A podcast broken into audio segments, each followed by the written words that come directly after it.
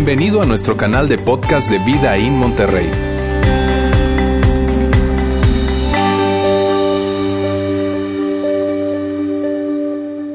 Continuamos hoy con nuestra serie ¿Quién necesita a Dios? Este es el segundo domingo de esta serie. Y una serie que la semana pasada decíamos que era una serie muy particular. De hecho, la semana pasada fue especialmente particular. Bien. De hecho, fíjense, en la semana, en, el transcurso de la semana recibimos algunos comentarios para, para donde nos hablaban un poco de que algunas personas se sintieron inquietas, incómodas, porque no, no hablamos de ningún versículo bíblico, ¿verdad? La semana pasada. Y, hoy tampoco.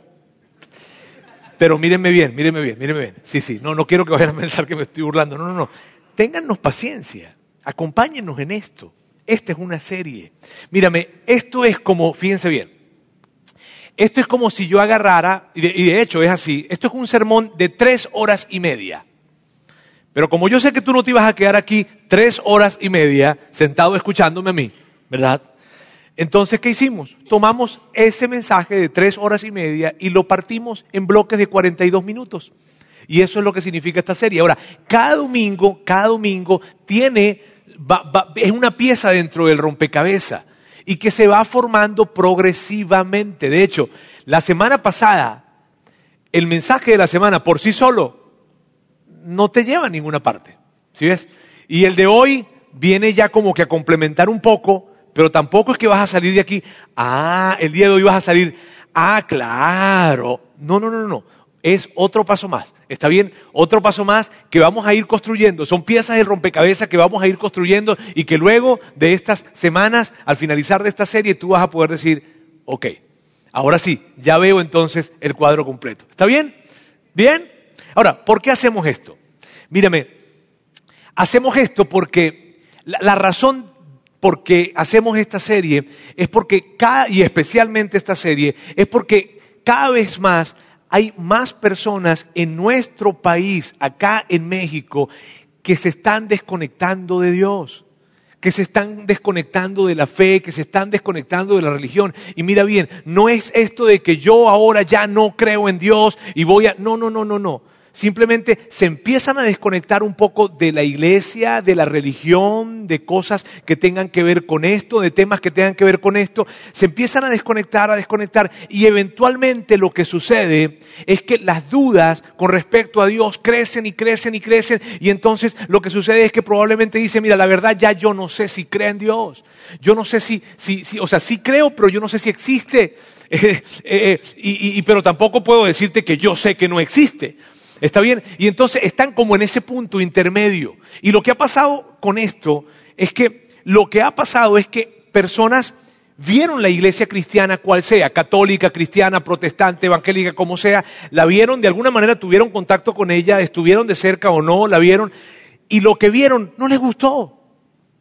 Lo que vieron no fue atractivo, sino que al contrario, vieron cosas que les asustó y vieron cosas que inclusive no les parecieron congruentes. De alguna manera se decepcionaron o de alguna manera algo pasó y empezaron a distanciarse, distanciarse. ¿Por qué? No porque, decíamos la semana pasada, no porque el ateísmo se haya hecho atractivo, sino porque el cristianismo perdió lo atractivo.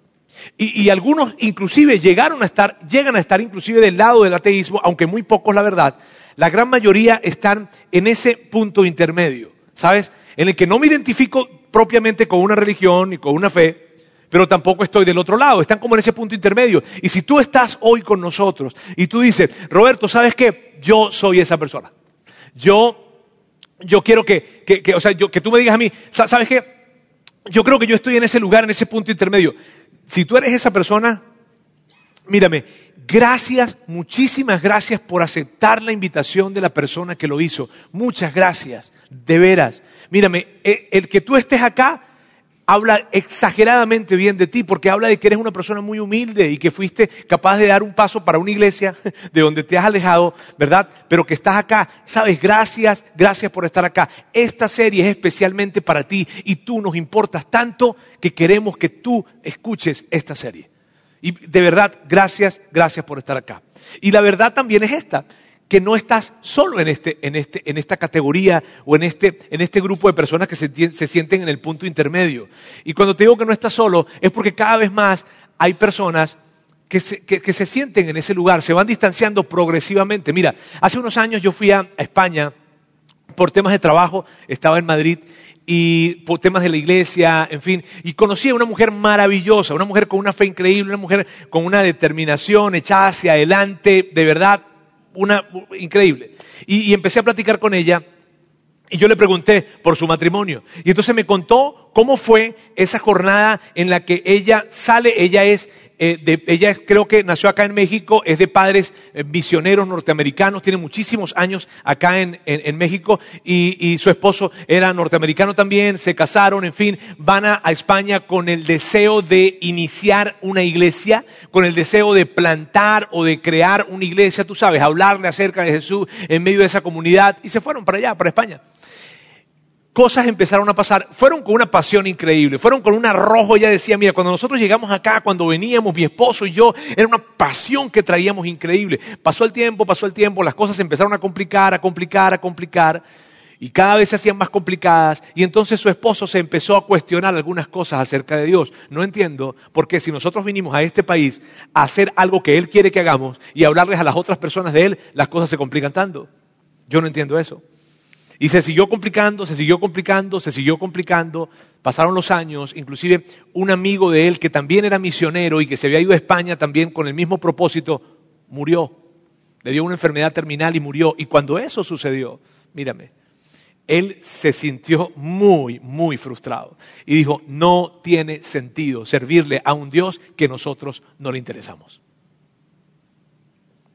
Habló con su esposa y le dijo, nos regresamos. ¿Sabes qué? Nos vamos de acá. No tiene sentido que, hagamos esto. Nosotros entregando nuestra vida para un Dios que no, no le interesamos.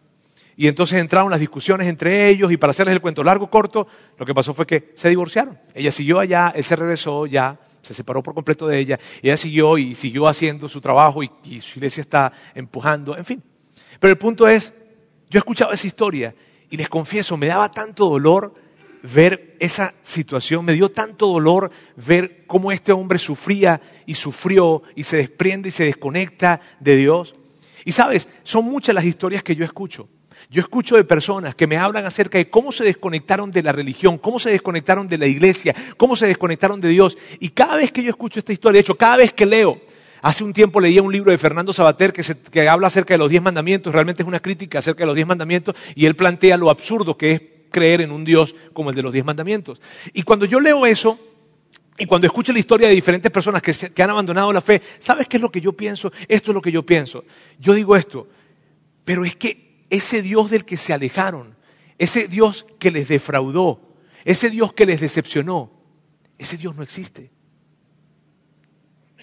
Cuando yo leía, cuando yo leía esta obra de Fernando Sabater, que es un obra increíble y brillante, yo decía, pero, pero este no es el Dios que está descrito en los diferentes libros que componen la Biblia. ¿Sabes? Este no es. Y entonces la conclusión inmediata, amigos, y de eso se trata el día de hoy, es esto. Es que muchas personas se han alejado de Dios innecesariamente, porque se han alejado de un Dios que no existe. Y probablemente es tu caso y tú estás con nosotros acá. Yo estoy tan feliz, de verdad. Gracias por estar acá. Porque probablemente, mira bien, te desconectaste de un Dios que no es correcto, un Dios que nunca existió. Y, por eso yo hoy quiero que hablemos a profundidad acerca de esto. Y vamos a hablar, lo primero que quiero que hagamos es que hablemos de cómo es ese proceso de abandonar la fe que normalmente una persona tiene. ¿Está bien? Y vamos a verlo acá en pantalla. Abandonar la fe cristiana se ve así. Normalmente tú creciste en un ambiente religioso. Eh, ¿Qué significa eso? Que tú creciste en un, hogar que se identificaba como católico, como cristiano, como protestante, como evangélico, que es otra forma de, llamarles, dirían en mi tierra como evangélico. Este, pero el punto es este, el punto es que tú creciste en un ambiente religioso, ibas a la iglesia, habían algunas tradiciones religiosas que se hacían en tu, en tu, en tu familia y semanalmente iban a la iglesia y, y, anualmente celebraban, te digo, algunas tradiciones. De hecho, tú te identificabas como tal, católico, cuando eran en, en las cosas de creencia decía católico, cristiano, protestante, evangélico, en fin, colocabas allí, marcabas, porque esa tu, tu, tu identidad, creciste de alguna manera en ese ambiente religioso. Y esa es la gran mm, realidad, o si no, la abuela. ¿Sabes? Me he encontrado mucho acá en México con esto. La abuela. Bien, la abuela creía, la abuela en fin, y probablemente papá no mucho, mamá no mucho, pero estábamos heredando lo de mi abuela y crecimos en un ambiente religioso. Bien, eso fue lo que normalmente sucedió. Luego, esto fue lo que pasó, llegó un momento de tu infancia donde confirmaste tu fe. Y para los católicos esto se ve así como la, confirmación o la primera comunión. Está bien, así se ve. Para los que somos cristianos, protestantes, nosotros eh, eh, se ve más bien como ese momento en que tomamos la decisión, hicimos una decisión de fe y tuvimos una oración o una, una, sí, una oración en donde tomamos un paso y dimos un paso de fe. La decisión de fe le llamamos la oración de fe. Luego pasó un tiempo y tuviste una transición hacia un ambiente no religioso. Eh, te mudaste, te fuiste a la universidad o cambiaste de amistades. Ya no era el círculo normalmente de conversación en donde Dios estaba presente, porque Dios siempre estaba presente en las conversaciones de la casa, de la familia, en la semana había un momento que había que ir a la iglesia, en fin, ya no estaba tan presente, sino que te cambiaste. Te, te- te- te- tuviste una transición hacia un ambiente de no religioso. ¿Y sabes lo que pasó? Esto fue lo que pasó. Que te gustó. De hecho, te gustó mucho. Fuiste ese ambiente, te gustó el ambiente, ahora hacían otras cosas, ahora los fines de semana iban a otros lugares, ahora las conversaciones eran diferentes, la forma en cómo pasaban el tiempo era diferente y te gustó y te gustó mucho y chido y probablemente seguías yendo a la iglesia, uy, tengo que ir en algunas fechas especiales o cuando visitabas a la familia o para acompañar a papá, a mamá, la abuela, en fin, ahí ibas, está bien, y, y ahí te mantenías de alguna manera. Ahora, algo sucedió en eso y fue que te empezaste a desconectar. Empezaste a desconectarte de Dios, no te diste cuenta, pero algo empezó a, suceder y te, te desconectaste de Dios y entonces llegó un momento en que comenzaste a hacer preguntas adultas acerca de tu fe de la infancia. Esta es la fe de mi infancia. Y empezaste a hacerte preguntas, a cuestionar eso en lo que tú habías creído. Que probablemente esas preguntas te nacieron a ti porque leíste un libro o porque escuchaste algo o porque alguien vino y te dijo algo y entonces tú empezaste algo acerca de tu fe, de lo que tú creías, en fin, y empezaste a cuestionar tu fe que creciste con la infancia. ¿Bien? Y entonces, ante esas preguntas, esto fue lo que pasó. Recibiste respuestas basadas en fe a preguntas basadas en hechos. Tus preguntas eran basadas en hechos.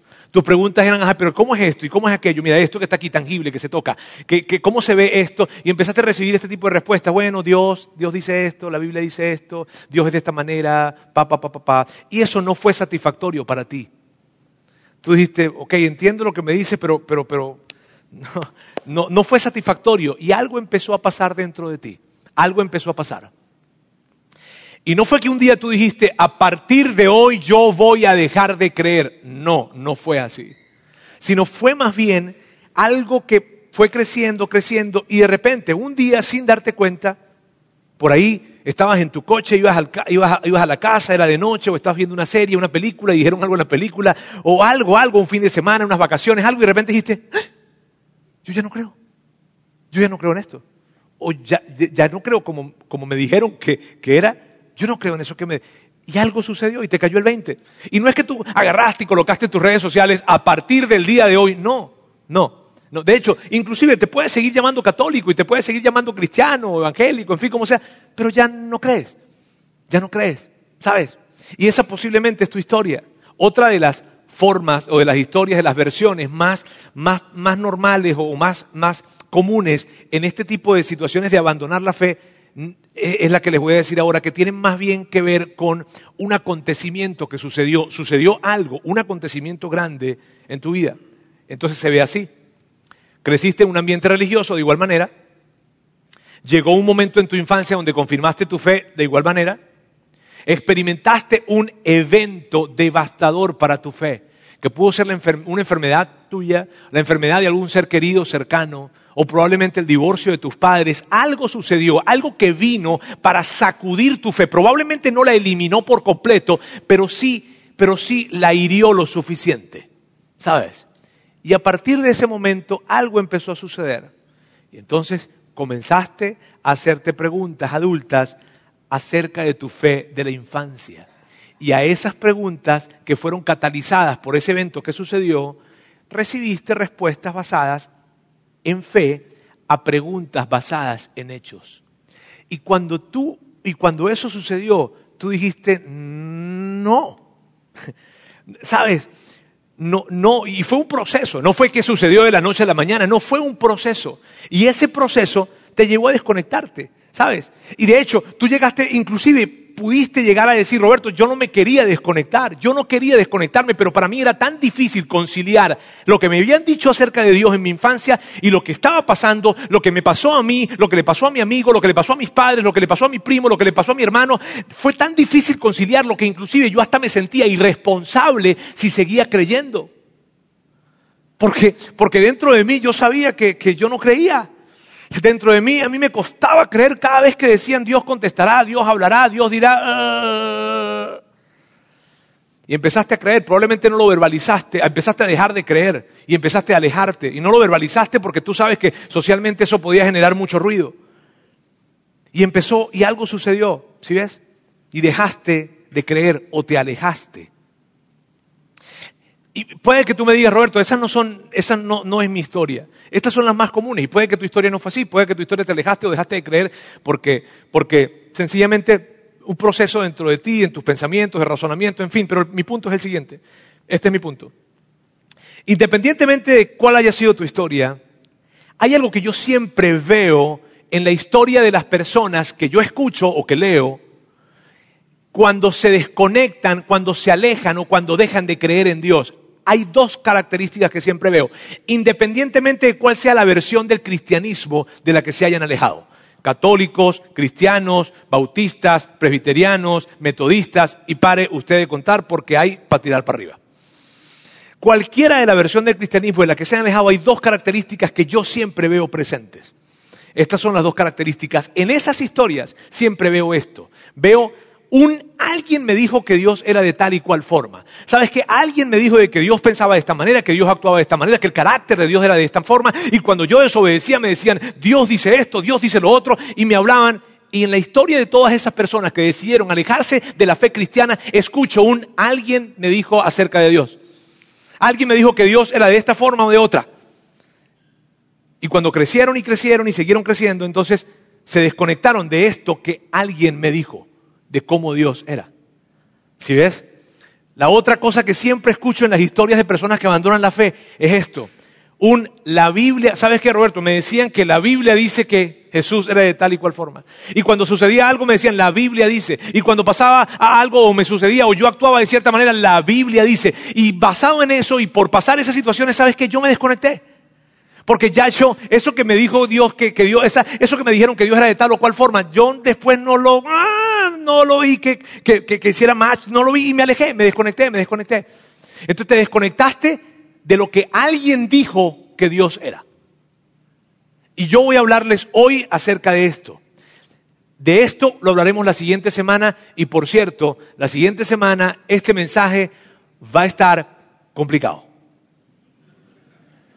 No filosófico, no filosófico, se los prometo. Pero sí va a estar complicado. Probablemente te sientas incómodo el próximo semana. Pero hoy vamos a hablar de esto. Un alguien me dijo que Dios era de tal y cual forma.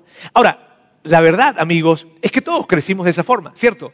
Todos crecimos, en cierta medida todos crecimos de esa manera. Alguien nos habló acerca de Dios de alguna manera. Alguien nos dijo que, Dios era de tal o cual forma y nosotros entonces eh, creímos en eso. Ahora, fíjate bien cuál es el asunto y muy, atentos acá, por favor. Miren bien, tú que estás acá y que estás en ese punto intermedio, el punto es este. algunas personas, lo que pasó fue que alguien les dijo acerca de Dios eh, cuando estaban pequeños en su infancia, pero cuando crecieron, esa comprensión de Dios nunca maduró, sino que se quedó igual se quedó igual, igual como se quedó, igual, igual, igual, igual como, como esas historias de Santa Claus o del ratón de los dientes, ¿verdad? Perdón. No son reales, ¿está bien? Si hoy lo estás sabiendo, al final yo puedo hablar contigo y en fin. Ahora, mira bien. Y el punto fue ese. El punto, el punto fue que, que, que, que, de alguna manera tu comprensión de Dios no creció, sino que simplemente se quedó con ese Dios de la infancia que alguien te dijo. Y no creciste en esa comprensión. Y claro, cuando tú creces totalmente comprensible de adulto y pasas cosas de adulto y vives la vida de adulto y tú quieres encontrar respuestas a tu vida de adulto en el Dios que te explicaron de pequeño, tú dices, para nada, esto no tiene sentido. Este, esto es un cuento de niños. ¿Sabes? Y te alejaste. Así es que, de hecho, por otra parte, también hay quienes no se alejaron. Hay quienes todavía siguen creyendo en ese Dios de la infancia, que no maduró, sino con esa comprensión de la infancia. Y es una fe infantil.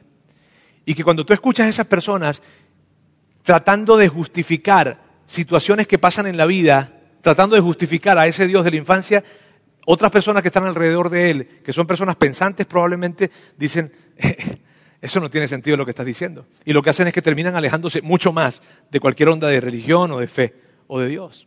¿Sabes? Ahora, hoy vamos a hablar acerca de los dioses de ningún testamento. Porque tú no los encuentras ni en el Antiguo ni en el Nuevo Testamento.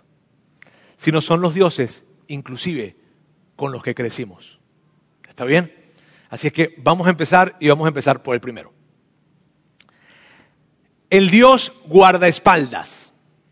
¿Cuál es ese Dios?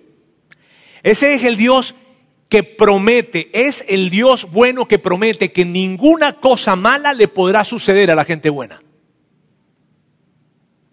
Es ese Dios que, que, viene para decirnos, o ese pensamiento que viene para decirnos, si Dios es un Dios bueno, claro que Dios es un Dios bueno y Él no va a permitir que ninguna cosa mala le suceda a la gente buena. Y sabes, he escuchado tantas historias acerca de esto. Mira, he visto tantas personas que, han pasado cosas difíciles en sufrimiento, desesperanzadoras, y que sencillamente, debido a que crecieron con esta idea de que el Dios bueno no permitirá que cosas malas sucedan, pero les empezaron a pasar cosas malas y empezaron a ver situaciones muy malas, se desconectaron entonces, porque, porque, porque no tenía sentido.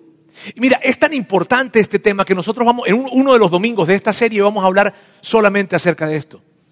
Pero, pero esta idea de que un Dios guardaespaldas, que no va a permitir que nada malo le suceda a la gente buena, inclusive algunas personas lo toman como una especie de argumento para, para, para rebatir la existencia de Dios. Un argumento para la, no existencia de Dios. Y yo no quiero hacer, el día de hoy, hoy no va a ser una defensa del cristianismo para nada, pero permíteme hacer un pequeño paréntesis. ¿Está bien? Por favor. Miren bien.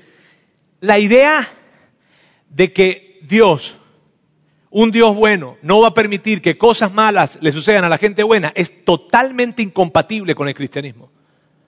¿Por qué? Porque el cristianismo se originó con algo extraordinariamente malo que le sucedió a alguien increíblemente bueno. Entonces, si alguien se hubiese levantado en el primer siglo para decir, Dios es ese Dios que no va a permitir que cosas malas le sucedan a la gente buena. El cristianismo no hubiese sobrevivido el primer siglo porque la cantidad de cristianos, personas buenas, cristianos, que murieron por tortura, por persecución, en manos del imperio romano, del templo judío en ese tiempo, era demasiada. Entonces el cristianismo jamás hubiese sobrevivido. Así que mira bien, amigo, si tú creciste con ese, con ese Dios, con la idea de un Dios que no va a permitir que cosas malas le sucedan a la gente buena, yo entiendo por qué te alejaste de ese Dios, porque ese Dios no existe. No existe. Y para muchos de ustedes probablemente fue la característica principal del Dios de su infancia. Hmm. Y claro, cuando tú creces y eres adulto y de repente ves, ves, ves todas las cosas que suceden, ¿verdad? Entonces tú dices, no, no, no, no sabes qué. Eh, me dijeron que, que Dios no sucede que, no, no permite que las cosas malas le sucedan a la gente buena, pero yo he visto demasiada gente buena que le suceden cosas malas. Entonces terminaste desconectándote y permíteme decirte, te entiendo, claro que te entiendo. Y hasta, inclusive, te felicito, porque te desconectaste de un Dios que no existe. Veamos el segundo Dios, el Dios complaciente. Es como una especie de genio de la lámpara, ¿sabes? Es ese Dios el cual nosotros nos podemos acercar porque es un Dios que va a contestar todas las peticiones justas que nosotros traigamos. Todas, todas. Y puede que no le estés pidiendo algo súper grande, así, bueno, Dios mío, no es, que, no es que te quiero pedir que vengas a cambiar el mundo, solamente ayúdame a tener una cita con alguien. Y ya tengo 30, 40. Ayúdame. De hecho, no es para mí, no es para mí, te lo aseguro. Sí, sabes, o, probablemente es algo muy noble, muy noble que dijiste, oye, ¿sabes qué? Quiero pedirte por el hijo de mi amiga, por el hijo de mi amigo, que está enfermo, que pasó por esto, por su matrimonio, por esto, por esas cosas. Y, estás preguntando, estás pidiéndole a Dios por algo sumamente noble, pero nunca pasó nada. Y pediste, y pediste, y pediste, y pediste hace muchos años, y pediste, y no pasó nada, y no pasó nada, y no pasó nada, y no recibiste nada. Entonces, ¿qué hiciste? Nada, a mí me, criaron diciéndome que Dios es un Dios que siempre va a contestar esas, esas peticiones justas que nosotros traigamos. Entonces, cuando tú ves que te dijeron que Dios iba a contestar de esa forma en como tú le estabas pidiendo, esas peticiones justas que tú traías, y tú estás haciendo una petición justa y no se contesta, y no recibes nada, y no recibes nada, pues te desconectaste. Y dijiste, ¿sabes qué? No tiene caso. No tiene caso. ¿Para qué me sigo engañando? No tiene caso. Me desconecto de Dios. Y tuvo toda la lógica del mundo, toda la lógica del mundo, te lo aseguro. Porque ese Dios, ese Dios complaciente, que está para contestar nuestras peticiones de la forma en como nosotros venimos y les pedimos que las haga, ese Dios no existe. El Dios complaciente no existe. ¿Sabes? Veamos el tercer Dios, el Dios romántico. Ese es el Dios que sientes maripositas en el estómago.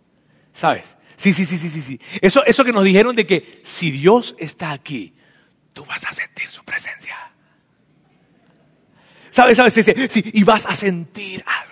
Y si Dios está aquí, tú vas a sentir su presencia. Y mira, lo sacamos de las canciones, lo sacamos de algo que leímos, de algún lugar lo sacamos. Y entonces lo que pasó fue esto, de que tú empezaste a orar, a rezar, a ir a campamentos, a ir a viajes misioneros, a, tratar de sentir a Dios. Y por más de que intentaste, que te colocaste en cierto tipo de posiciones para tratar de sentirlo calladito, en una montaña, en un viaje, en unas vacaciones, frente a la playa, en tu cuarto, y trataste y trataste y trataste y trataste, no lo sentiste. Y entonces como no lo sentiste, dijiste, Dios no existe. Claro, porque, porque, porque te dijeron que, que, si Dios existe, tú tienes que sentir su presencia. Que tú puedes sentir la presencia de Dios. Y como no la sentiste, ¿qué pasó? ¿Qué dijiste? Si no lo siento, lógica matemática no existe. Y, y es lógico. Pero ¿de dónde vino, de dónde vino la idea de que tienes que sentir a Dios para saber que existe? Alguien lo dijo, alguien lo dijo.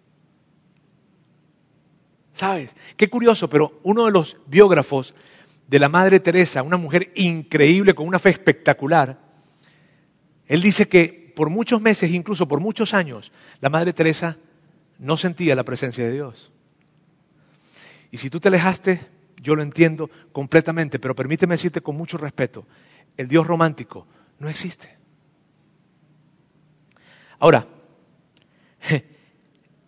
les voy a hablar del más grande de los dioses con los que crecimos.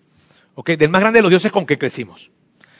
Que es del que queremos correr más rápidamente, pero no lo logramos. Muy pocas personas lo logran, muy pocas personas. Y es el Dios condenador. Es el Dios que controla todo con terror, con temor y con miedo. Y si algo es disfrutable, no. Y si algo es sexual, no, no, no, no, no, no, no, no, no, no, no. Es un Dios que, que te ama, pero que tú no le caes bien. Sí, mira, de alguna manera, eso fue lo que, que, crecimos. ¿Sabes? Con la idea de un Dios que tiene dos grandes relámpagos en las manos y está viendo a ver quién va a pecar y te me vas a rebalar, te vas a rebalar. ¡Ya! Porque quiero que te sientas culpable, porque quiero que te sientas miserable, porque quiero que veas que pecaste y me fallaste. Mm. Sí, y mira bien, mira bien, es muy difícil escapar de ese tipo de Dios. De ese Dios en particular es muy difícil escapar. Mira, tú no sabes la cantidad de personas con las que yo he hablado, con las que yo he hablado, que me dicen, Roberto, tengo años sintiéndome culpable por eso que sucedió en mi vida. Y cuando yo escucho eso, te lo digo de todo corazón, mi esposa sabe que es así, me parte el corazón escuchar a alguien que diga eso, porque vivir con la culpa es tan terrible. ¿Quién te dijo eso? ¿Un sacerdote? ¿Un pastor? ¿Un líder? ¿Tus papás? Permíteme decirte algo, no es real. Y si tú eres parte de la pequeñísima porcentaje de gente que ha escapado de ese Dios, te súper felicito, porque ese Dios no es real. Veamos a otro Dios. Y es un Dios que la iglesia ha tenido un papel horrible con respecto a esto. El Dios anticiencia. Mírame, ¿cómo es el Dios anticiencia? El Dios anticiencia es, esa, es ese que se presenta porque tú tienes que ver y tomar, porque tomar la ciencia innegable o la religión poco confiable. Permítame decirles, por una parte tenemos todos esos descubrimientos que la ciencia ha hecho, ¿sabe? Y que son innegables, porque son descubrimientos que la ciencia ha hecho, son innegables. Pero por otra parte tenemos todas esas cosas que tiene la religión, que son como raras, extrañas y son poco confiables. Y tú dices, si tengo que escoger entre la ciencia innegable o la religión poco confiable, me voy con la ciencia innegable. Y entonces te desconectaste de Dios. Y yo te digo, claro, tiene toda la lógica del mundo. Porque probablemente alguien, alguien a ti te llegó a decir esto. Deja de pensar y comienza a creer. Deja de hacer tantas preguntas, muchacho. Y comienza a creer. Deja de estar cuestionándolo todo y comienza a creer en Dios. Porque la fe o la religión, alguien te pudo haber dicho que la fe o la religión solo se trata de creer. Y eso no es verdad. Y hablaremos de eso en esta serie. No solo se trata de creer, de hecho, probablemente te llegaron a decir, tienes que escoger Dios o ciencia. Y ya. Eso no es verdad. Mira, te lo voy a demostrar en este momento. ¿Cuántos padres cristianos hay acá? Levanten la mano, que sean seguidores de Jesús, padres. A ver, levanten la mano, levanten la mano. Sin pena, no se avergüencen con sus hijos. Ok, muy bien. Miren, cuando tu hijo se enferma, ¿a dónde lo llevas? ¿A dónde? Al doctor. Lo llevaste al médico, lo llevaste al doctor y le dijiste, doctor, aquí está mi hijo, está enfermo. Ok. Entonces, el doctor lo revisa y dice, mira, ¿sabes que tengo que hacerle algunos exámenes a tu hijo? Porque tu hijo hay cosas que no logro entender y necesito hacerle algunos exámenes. Y tú, órale. Tú sabes, cuando nos dicen eso, ah, caramba. Bueno, está bien. Mañana te llamamos para decirte cuáles son los resultados de esos exámenes. ok. Entonces tú sales y cuando sales llamas a tu gente, a tus amigos del grupo de vida, a gente de la iglesia, oye, ¿me sabes qué? Llevé a, Pedrito al, hospital y al doctor y entonces nos dijeron que iban a hacer unos exámenes, por favor, ¿me, ayudan? ¿Están orando? Sí, sí, claro. tus amigos están orando, pero tú estás pendiente del teléfono. Y al siguiente día a ti no se te va a olvidar ese teléfono por nada del mundo y lo vas a tener súper cargado con batería. Tus amigos están orando, pero tú estás pendiente del teléfono también. ¿Cierto? Recibe la llamada. ¿Aló? Sí, Señor fulanito, sí, sí, le llamamos entonces del consultorio del doctor, sí, sí, sí, sí, sí, yo sé, yo sé. Ajá, dígame, dígame. No, mire, le hicimos los exámenes y los resultados de sus exámenes nos dicen lo siguiente. Ajá, dígame, dígame. Mira, según lo que vemos en estos exámenes, pareciera que, que, que Dios está queriendo tratar algo con su familia. No, tú no quieres que te digan eso. Tú le vas a decir, ¿qué? No, no, no, no, no, no, no, no, no, no. Dime qué, qué tiene. Dime lo que, lo que salió en ese examen y dime cuál es el tratamiento y cuál es el proceso y cuál es el siguiente paso que tengo que hacer. ¿Cierto o no? Porque el Dios y la ciencia, porque Dios y la ciencia no están peleados. De hecho, mira, me permíteme decirte algo. Si a ti te, te, te, de alguna manera te sentiste forzado a abandonar tu fe por algo que te dijeron en la clase de matemática, de química, de biología, de física, mira bien, de verdad lo siento muchísimo, pero te presentaron la versión del Dios anticiencia. Y ese Dios no existe.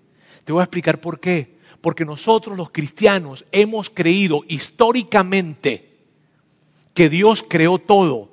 Y cada vez que la ciencia descubre algo, está descubriendo cómo Dios creó todo. No es que Dios y la ciencia. Ahora, permíteme hablarte del último de los dioses. ¿Está bien? Que es el Dios que llena las brechas. ¿Cuál es ese Dios?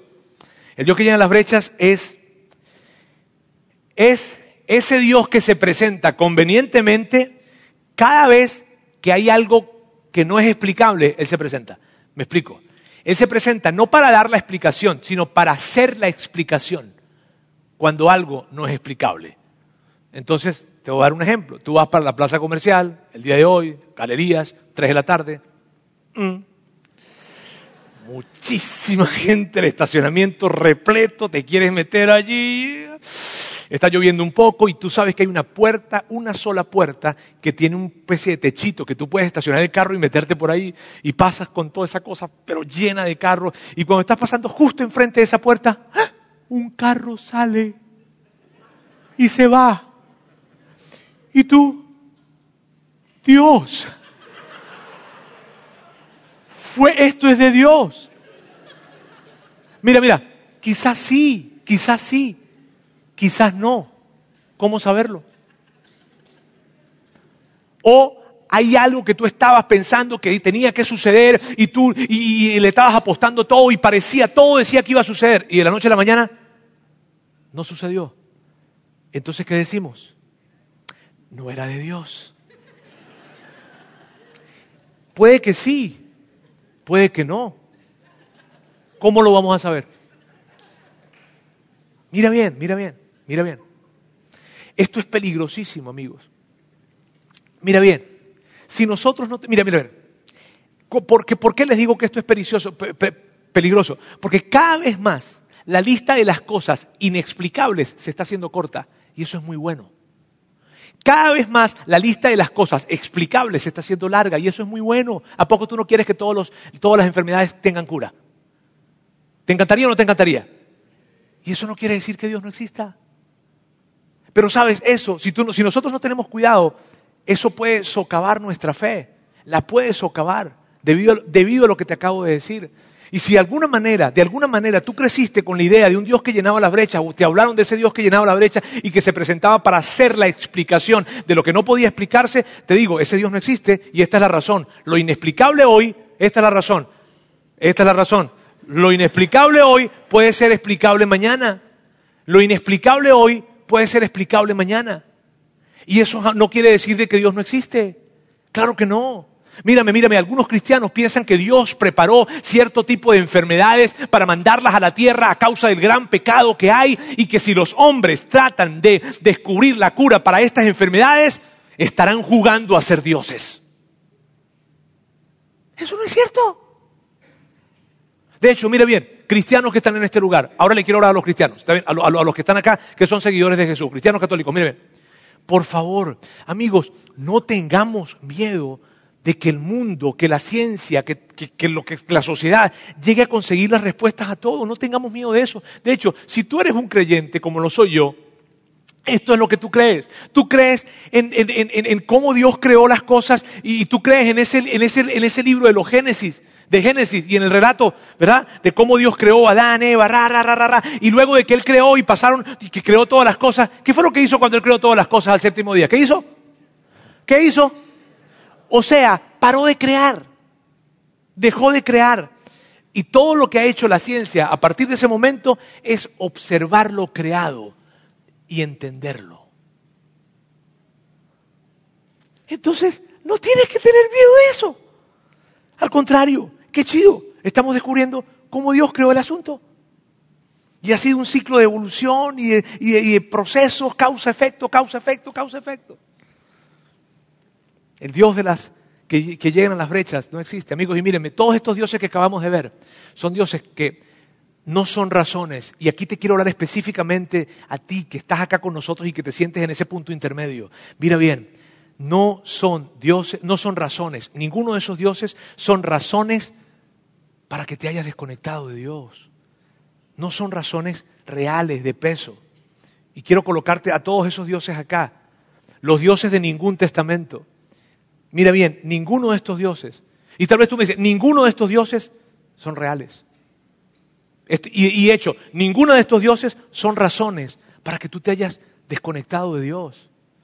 Estos no son razones, puede que sean más bien expectativas de alguien, e inclusive para algunas personas, inclusive para algunas personas, son grandes manipulaciones. Y si tú me preguntas, Roberto, pero ¿y de dónde salieron todos esos dioses entonces? Yo no te podría decir con exactitud, pero yo sí te, pero te podría decir esto. Yo creo que una de las razones es que alguien tomó algo y lo desvirtuó. ¿Por qué? Porque tú puedes contar con que Dios pueda protegerte y cuidarte. Claro que sí, totalmente. Pero eso no quiere decir que nunca, jamás algo malo te va a pasar. Tú puedes contar con que, con que Dios pueda contestar las peticiones. Sí, sí, sí, claro que sí. Pero eso no quiere decir que Dios te va a decir sí siempre o que te va a contestar de la manera en como tú le estás pidiendo que te conteste. Tú, tú, Roberto, entonces, Dios, pero nosotros no podemos entonces sentir a Dios. Sí, yo sí creo que nosotros podamos en ocasiones sentir la presencia de Dios. Claro que sí. Pero el hecho de que tú no lo sientas no quiere decir que no exista. Mírame, yo no siento a mis hijos ahorita, pero ellos existen, te lo puedo asegurar que existen. Ahora, mira bien, probablemente este fue, o alguno de ellos, o varios de ellos, fueron dioses de los que te alejaste.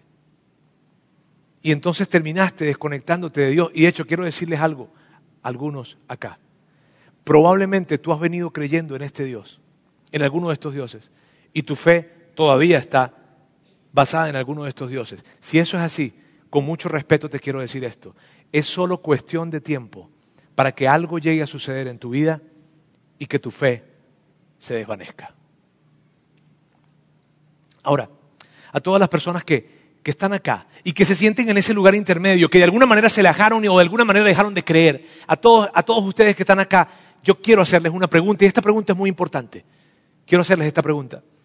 ¿En dónde se originó tu visión del Dios en el que tanto te cuesta creer? ¿En dónde se originó? Yo sé que te has, alejado, que te desconectaste. Bien, lo hiciste. Y te pregunto, ¿en dónde se originó esa idea del Dios que te cuesta tanto creer? ¿Alguien te la dijo? ¿Alguien ¿Dónde se originó? ¿En tu iglesia? ¿Con un pastor? ¿Con un sacerdote? ¿Con tus padres? ¿En dónde se originó? Y en e, eso, en donde se originó, ¿creció luego? ¿Tú te preocupaste por ampliar la comprensión de lo que te habían dicho o simplemente te lo dijeron y ya? Y tú creciste, pero eso, eso nunca creció. Tú maduraste, pero eso nunca maduró.